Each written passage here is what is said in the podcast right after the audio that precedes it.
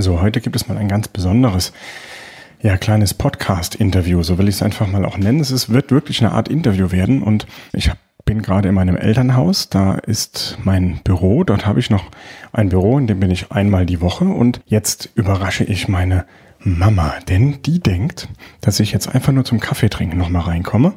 Und was sie nicht weiß, dass wir jetzt eine Podcast-Folge aufzeichnen. Und jetzt schauen wir mal, ob sie da ist. Und sie wartet nämlich schon und sie weiß von nichts und deswegen schauen wir mal. Hallo liebe Mama, eine Sekunde. Erstmal Hallo sagen. Hallo. Und wie gerade gesagt, es ist nicht abgesprochen, sie weiß von nichts, sie weiß nicht, was auf sie zukommt. Aber meine Mama ist jetzt im Podcast. Hallo liebe Mama. Hi.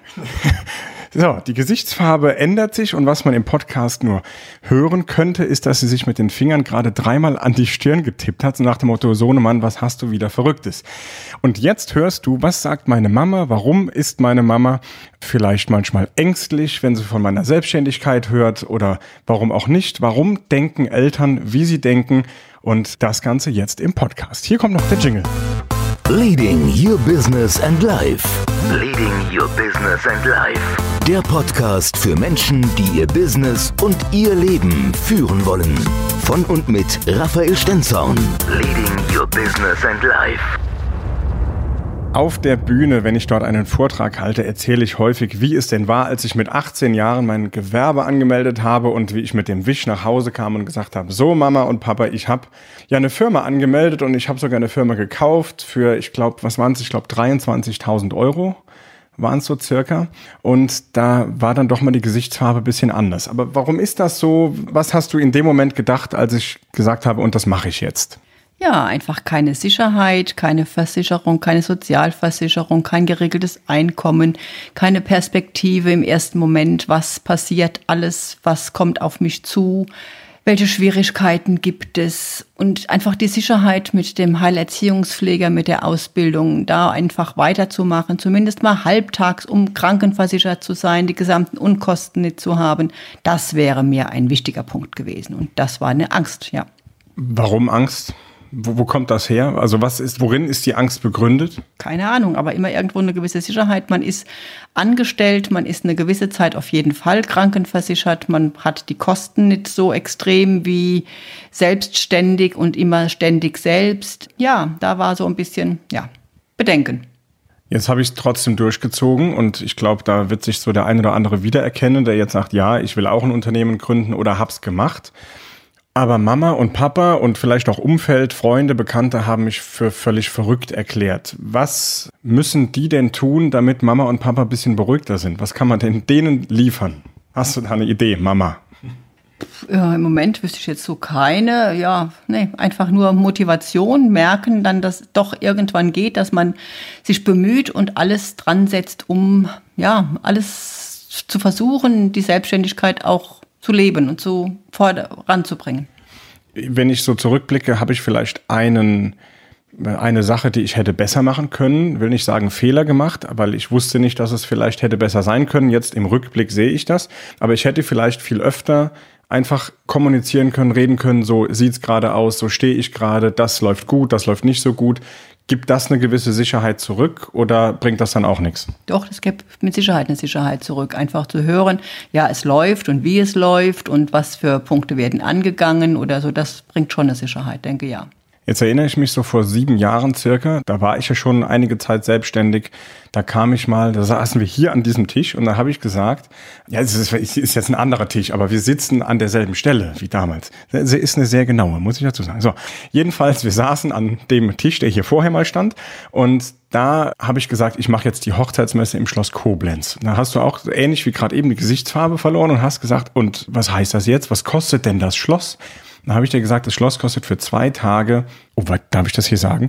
Sagt keinem Bescheid, dass ich das hier im Podcast gesagt habe. Also eine sehr hohe Summe, ungefähr 12.000 Euro, kostet das mal eben für zwei Tage. Und da sind noch nicht alle Kosten mit drin, noch keine Werbung für diese Messe gemacht etc.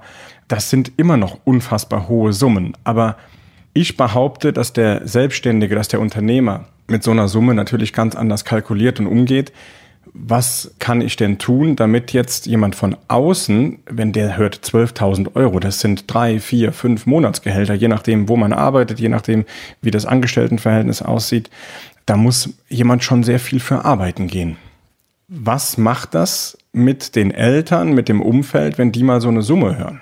Ja, denkt man, kann man das wirklich stemmen? Was kommt auf einen zu? Wie sieht's aus, wenn das Ganze in die Hose geht, man nicht gelingt? Wie viel Schulden hat man dann? Wie kommt man da wieder raus? Ist das ein Fass ohne Boden? Und dann ist schon, aber gut, Raffel, du hast immer irgendwo ja, die Hinterhand gehabt und hast gesagt, ja, der kommt und der kommt, ein gewisser Deal war immer dabei und ja, es ist zum Glück gelungen, aber es war schon immer gewisse Sorge dabei, ja die ja auch gut ist. Und ich erinnere mich natürlich auch, wenn ich mal neue Projekte mache, ich bin da ja sehr schnell, ich bin sehr schnell begeistert von irgendwas und will dann auch was tun und will es umsetzen.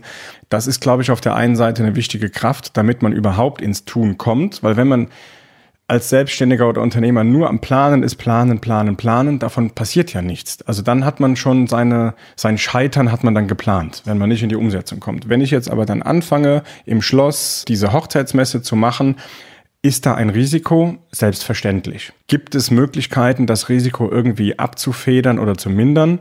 Ja, das gibt's auch. Ist es eine Garantie, dass es gut geht? Auf gar keinen Fall. Das haben wir nie. Und ich behaupte auch, dass ein Angestelltenjob genauso wenig Garantie bietet. Wir haben gerade neue Technologien, die entwickelt werden. Wir haben Firmen, die aufgrund des schnellen Wachstums, der Digitalisierung sogar pleite gehen, weil sie auch keine Mitarbeiter finden, weil sie nicht vorausschauend genug geplant haben. Da gehen Firmen an die Wand oder gehen in die Insolvenz.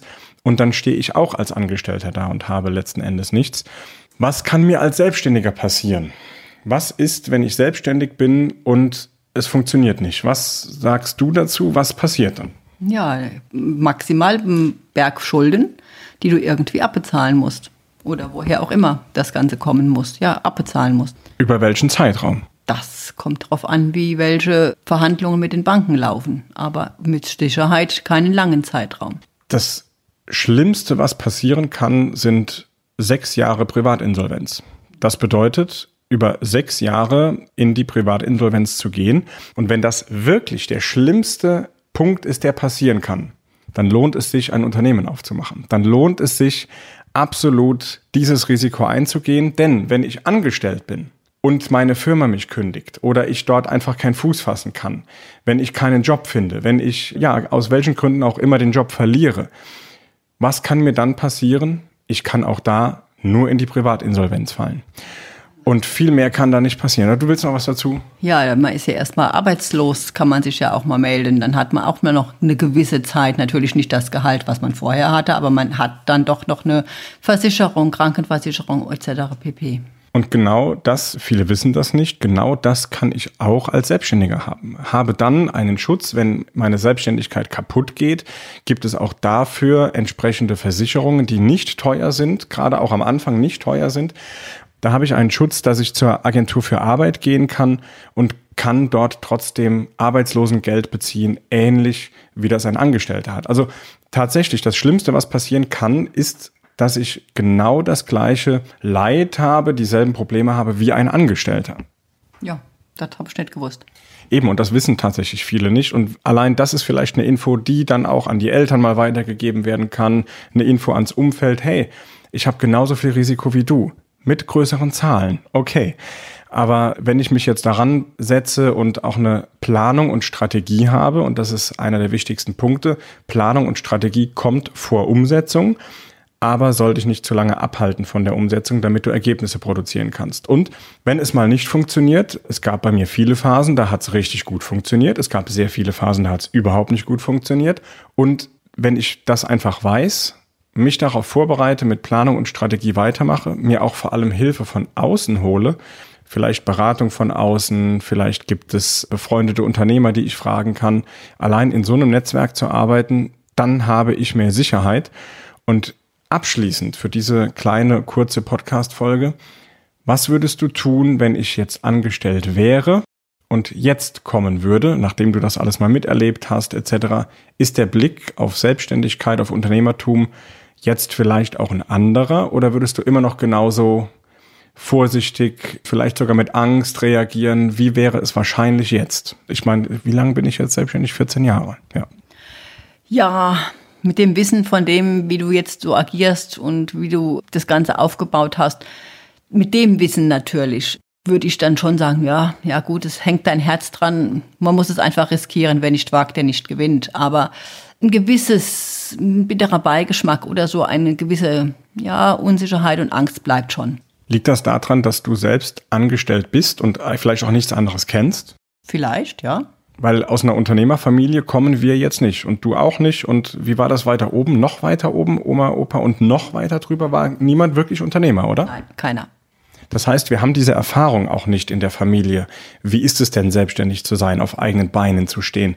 Und wenn du als Selbstständiger oder wenn du selbstständig werden willst, als Hörerin oder Hörerin, wenn du vorhast, in die Selbstständigkeit zu gehen und weißt nicht, wie du es deinem Umfeld beibringen sollst, wie du mit deinen Eltern drüber sprechen sollst.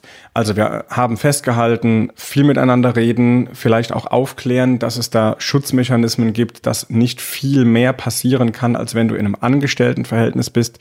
Das sieht alles danach aus, als ist das viel, viel, viel schlimmer oder kann, du kannst viel tiefer fallen dem muss nicht so sein, wenn du vorher ein bisschen nachdenkst, wenn du vorher ein bisschen dafür sorgst, dass du ein, ein Sicherheitsnetz hast, so wie im Zirkus unten, was dich aufhängt.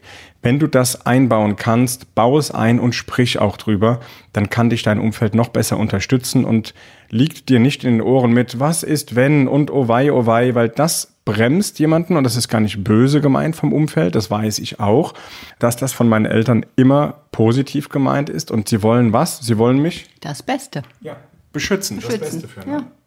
Nichts anderes und du kannst natürlich dann auch zurückgeben, hey, danke, dass ihr das Beste für mich wollt, danke, dass ihr euch Sorgen macht.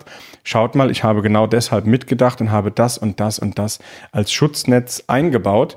Und ja, mit diesen Worten sage ich Dankeschön fürs Zuhören und viel Erfolg bei der Gründung. Wenn du Fragen hierzu hast, wenn du Ideen brauchst, dann schick mir doch gerne eine E-Mail an podcast.raphael-stenzhorn.com. Und wenn dir die Folge gefallen hat, dann freue ich mich sehr über ein paar Worte in der Rezension oder in Form von Sternen. Bis zu fünf kann man hier geben bei iTunes in Form von einer Bewertung. Dankeschön fürs Zuhören. Der Raphael und seine Mama. Sag nochmal Tschüss allen. Ja, Tschüss allen und viel Erfolg. Alles Gute, Dankeschön fürs Zuhören. Ciao, ciao. Leading Your Business and Life. Leading Your Business and Life. Der Podcast für Menschen, die ihr Business und ihr Leben führen wollen. Von und mit Raphael Stenzhorn. Leading Your Business and Life.